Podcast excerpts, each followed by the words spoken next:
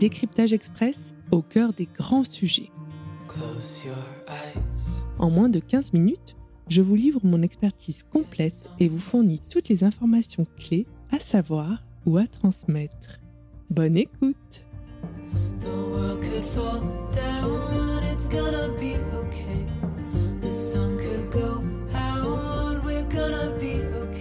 S'il y a bien une situation stressante en début de grossesse, c'est celle-ci. Tout va bien, je viens de faire mon test de grossesse, où j'ai eu ma première échographie, j'ai vu l'embryon, ou même pas encore. Et là, bim, je retrouve une tache de sang dans ma culotte, ou pire, je sens couler du sang comme les règles. Aïe, aïe, aïe, aïe, quand on a connu ça, on ne peut pas oublier ce stress, ces montagnes russes émotionnelles, cette attente avant d'être rassuré ou de connaître le verdict. Alors j'ai saisi l'opportunité du podcast pour vous dire tout ce que j'aimerais avoir le temps d'expliquer à mes patientes lorsqu'elles franchissent la porte des urgences gynéco sans voix, stressées. Saviez-vous que près d'un tiers des femmes enceintes connaissent des saignements au début de leur grossesse? C'est plus fréquent que ce que vous ne pensez, mais pas toujours un motif d'alarme. On va voir ensemble les causes, les implications et les précautions à prendre. Les saignements du début de la grossesse peuvent être déconcertants et les causes peuvent être variées de l'implantation de l'œuf à des problèmes plus graves comme une grossesse extra-utérine. Même si la plupart sont sans conséquence sur le devenir de la grossesse en cours, il est important de les prendre au sérieux et de ne pas minimiser la détresse des couples qui se présentent aux urgences dans un état de très grande anxiété. Comme je vous le disais, c'est un motif fréquent de consultation pour nous, gynécologues obstétriciens qui assurons des gardes en maternité et aux urgences gynéco, et malheureusement, nous avons eu tendance à minimiser et à banaliser ce genre de consultation. Mais euh, n'oublions pas que pour le couple en face, il s'agit d'un gros moment de stress et probablement la première fois que cela se présente. Alors, d'où viennent ces saignements? A priori, première cause, l'implantation de l'œuf. Lorsque l'œuf s'implante dans l'utérus, cela peut parfois provoquer de légers saignements. C'est normal et généralement sans danger, mais cela peut causer l'anxiété chez les femmes enceintes.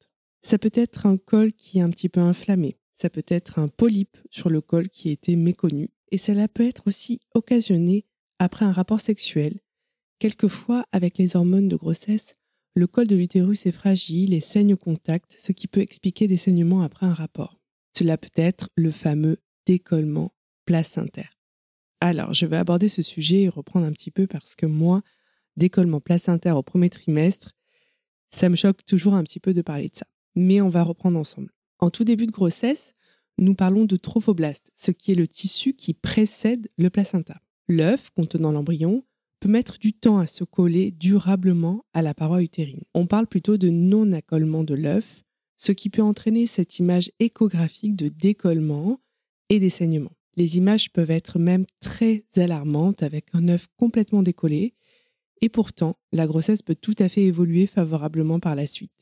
Dans tous les cas, lorsque l'on vous parle de décollement de l'œuf ou de non-accollement de l'œuf, c'est la même chose. On ne sait pas vraiment si c'est décollé ou si c'est pas encore bien collé. C'est un petit peu voir le verre à moitié vide ou à moitié plein. Dans tous les cas, on va réaliser un suivi échographique de ces grossesses et je sais que cela occasionne beaucoup de stress pour ces futures mamans qui sont en permanence à l'affût de la moindre tache de sang dans, dans la culotte. Dans ces cas-là, le premier trimestre est interminable et n'hésitez pas à demander du soutien et des rendez-vous plus réguliers pour vous rassurer.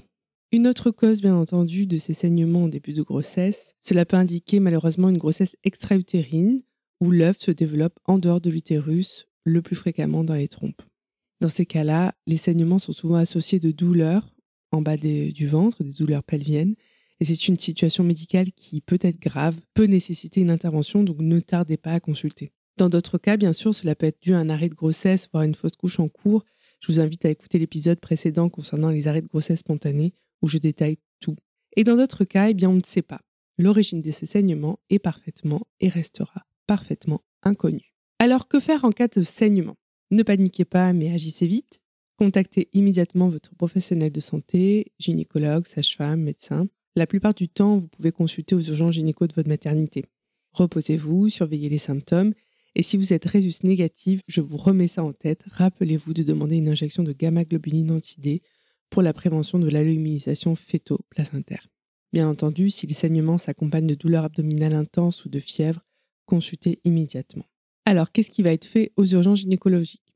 En premier temps un examen gynécologique réalisé par votre médecin ou sage-femme pour évaluer la situation, la quantité des saignements et rechercher la cause des premières de ces saignements. Ensuite, on réalisera une échographie pelvienne, donc qui peut être tout à fait faite par voie endovaginale après demande de votre consentement. On recherchera notamment la présence d'un sac gestationnel et d'un rythme cardiaque embryonnaire et bien sûr la cause de ces saignements.